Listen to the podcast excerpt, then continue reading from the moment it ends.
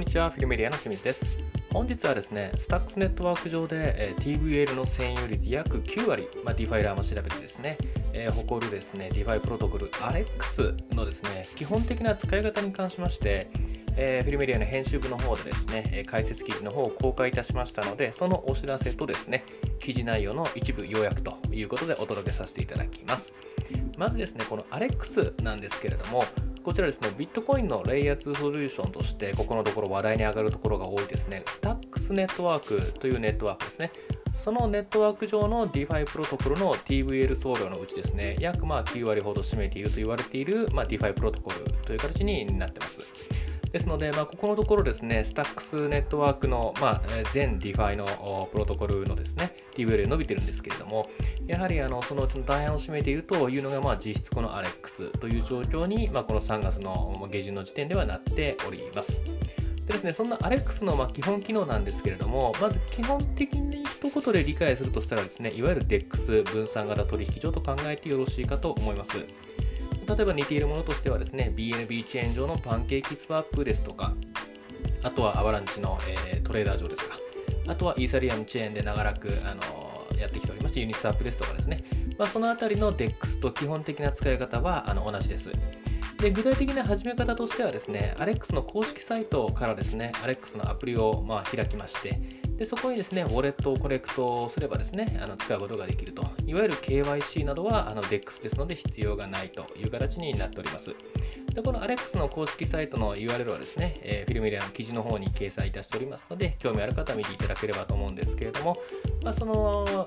ALEX のですね、アプリの方を使っていくにあたっての注意事項としてはですね、ウォレットが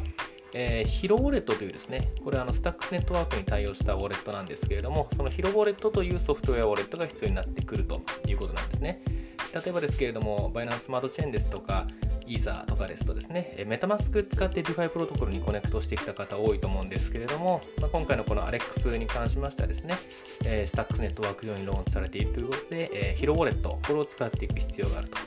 またですね、DeFi プロトコルの中にはですね、複数のソフトウェアウォレットに対応しているケース多いんですけれども、まあ、少なくともこの、えーっと ALEX の場合はですね、えー3月の19日、20日現在で言いますと、ヒロウォレットのみ対応しているという状況になっています。ただですね、このヒロウォレット自体もですね、じゃあインストールするのは難しいかというと別にそんなことはないので、このヒロウォレットの使い方、作り方なんかに関しましてもですね、え我々のフィルメディアの編集部の方があの公開しております記事の方に詳しく載ってますので、まあ、そこもよければご覧になってみてやってください。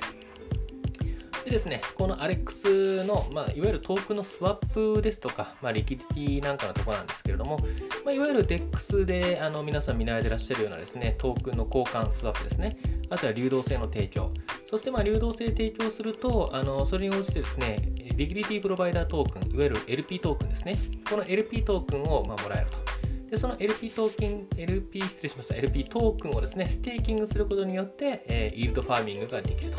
まあ、そういったですね、このスワップ、そして liquidity 提供、そして LP トークンのステーキングと、このあたりはですね、一通りこの ALEX でも行うことができますと。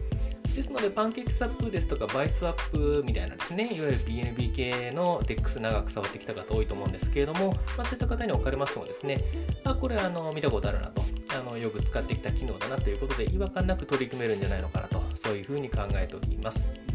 でですね、実際こう編集部の方でですね、えーこちらの ALEX の方をちょっとしばらく使ってみた感覚のところで言うとですね、まずですね、トークンのスワップですとか、あとはまあ liquidity provider トークン、LP トークンのですね、ステーキングした時のこうリワードなどでですね、これまであの BNB チェーンですとかあのよく触れる機会多分多いと思うんですけどもそうした中ではちょっと聞いたことがないようなこの Stacks ネットワーク上のトークンっていうのがですねいろいろ名前が出てきてですね、まあ、あのいろいろ調べるきっかけにもなって勉強にもなるのかなと刺激的だなというところと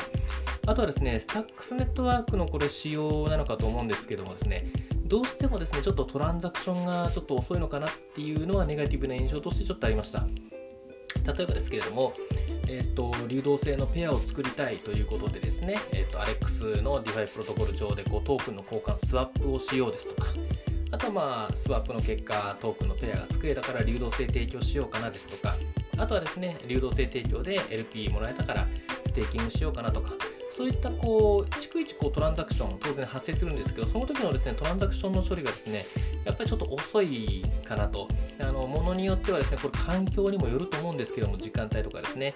えっと、フィルメディアの編集部のものらの方で実際やった時はですねやっぱトランザクションによってはなんか数分から10分ぐらいなんかかかった部分もなんかあったようなこと言ってましたので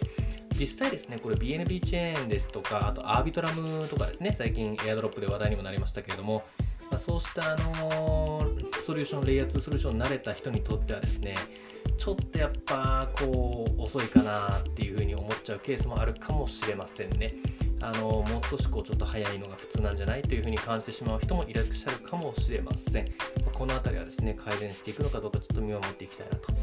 でまたあの今回のですねこの ALEX に関して、えー、我々フィルメディアの編集部の方としてはですね、まあ、一旦その LP トークのステーキングのところまでは記事化してますのであのこの放送のですね概要欄の方から